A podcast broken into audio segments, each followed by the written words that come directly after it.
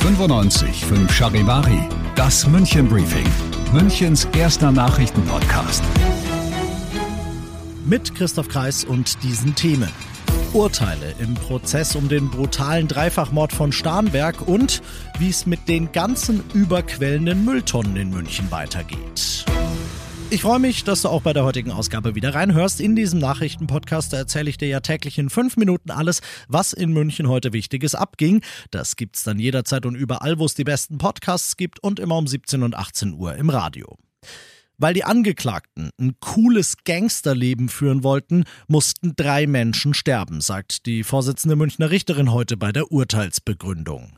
2020 erschießt ein heute 22-Jähriger einen Kumpel und dessen Eltern kaltblütig im Schlaf. Ein heute 21-Jähriger macht dem Schützen den Chauffeur, obwohl er dessen Absichten kennt, denn er hatte ihm zuvor geholfen, den Mord auszuhacken. Dafür bekommt der Schütze heute 13 Jahre Gefängnis, der Helfer achteinhalb. Aber wieso eigentlich das Ganze? Nun, weil der ermordete Kumpel der beiden eine umfangreiche Sammlung von Waffen im Wert von mehreren hunderttausend Euro besitzt, die wollten sich die beiden unter den Nagel reißen und verhökern. Chatverläufe zeigen, dass sie konkrete Pläne hatten, sich von der Kohle teure Anzüge zu kaufen, um wie Mafiabosse auszusehen.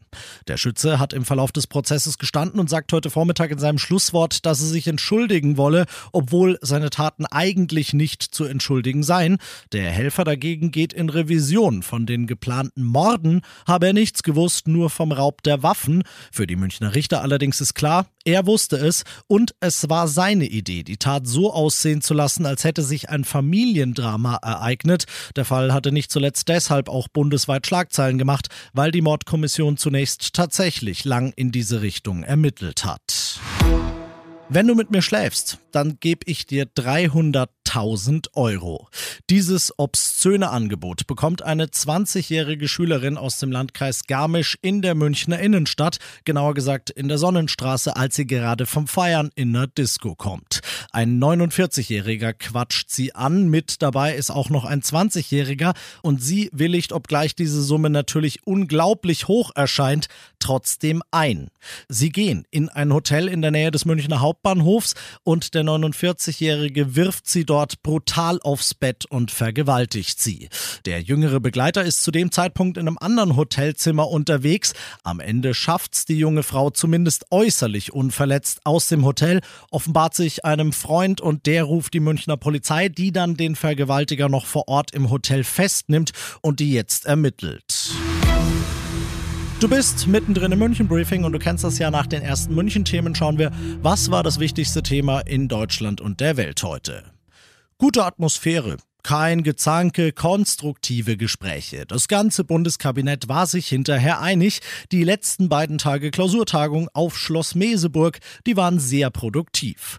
Konkrete Lösungen zu schon länger unter den Ampelpartnern schwelenden Streitthemen wie etwa dem Verbrenner oder dem Autobahnausbau, die gab es dann am Ende aber nicht, Charivari-Reporterin Tanja Wagner. Kanzler Scholz sprach von einer Annäherung in Streitfragen. Das, was stattgefunden habe, sei ein fühlbares Unterhaken, so Scholz. Gemeinsam sei man überzeugt, in kurzer Zeit verschiedenste Vorhaben zum Abschluss zu bringen. Wir müssen und wir wollen mehr Fortschritt wagen. Wir brauchen mehr Tempo und wir brauchen Zuversicht. Das alles ist jedenfalls für uns in der Bundesregierung die Aufgabe, die wir jetzt schultern wollen. Die Opposition kritisiert die Kabinettsklausur. Für sie ist die als Fortschrittskoalition angetretene Ampelregierung längst zur Blockadekoalition geworden quillt deine Mülltonne eigentlich auch schon seit ein paar Tagen über? Wenn ja, dann habe ich zum Schluss eine gute und eine schlechte Nachricht für dich. Die schlechte zuerst. Deine Mülltonne bleibt erstmal voll. Die Münchner Abfallwirtschaftsbetriebe sagen, die Zehntausenden Tonnen, die während des zweitägigen Warnstreiks letzte Woche nicht geleert werden konnten, die bleiben auch erstmal ungeleert, bis es turnusmäßig wieder an der Zeit ist. Sprich, wenn deine Mülltonne normalerweise Mittwoch, Donnerstag, Freitag erst geholt wird, dann wird sie auch erst Mittwoch, Donnerstag, Freitag geholt. Eine nachträgliche Leerung ist nicht möglich, sagen die Abfallwirtschaftsbetriebe, denn dazu müssten wir Überstunden anordnen und und das ist laut Streikrecht verboten. Jetzt kommt die gute Nachricht. Zum einen sagen die Münchner Abfallwirtschaftsbetriebe, das, was du jetzt zusätzlich produziert hast an Müll in den letzten Tagen und was noch anfällt, bis die Tonnen abgeholt werden, das holen wir selbstverständlich ohne Kostenzuschlag ab und du darfst ausnahmsweise sogar deinen Müll in Müllsäcken neben die Tonne stellen und die Abfallwirtschaftsbetriebe nehmen das dann alles mit. Alle weiteren Infos dazu auf charivari.de. Ich bin Christoph Kreis, mach dir bitte einen schönen Feierabend. 95.5 Charivari, das München Briefing, Münchens erster Nachrichtenpodcast. Die Themen des Tages aus München gibt es jeden Tag neu in diesem Podcast. Um 17 und 18 Uhr im Radio und überall da, wo es Podcasts gibt, sowie auf charivari.de.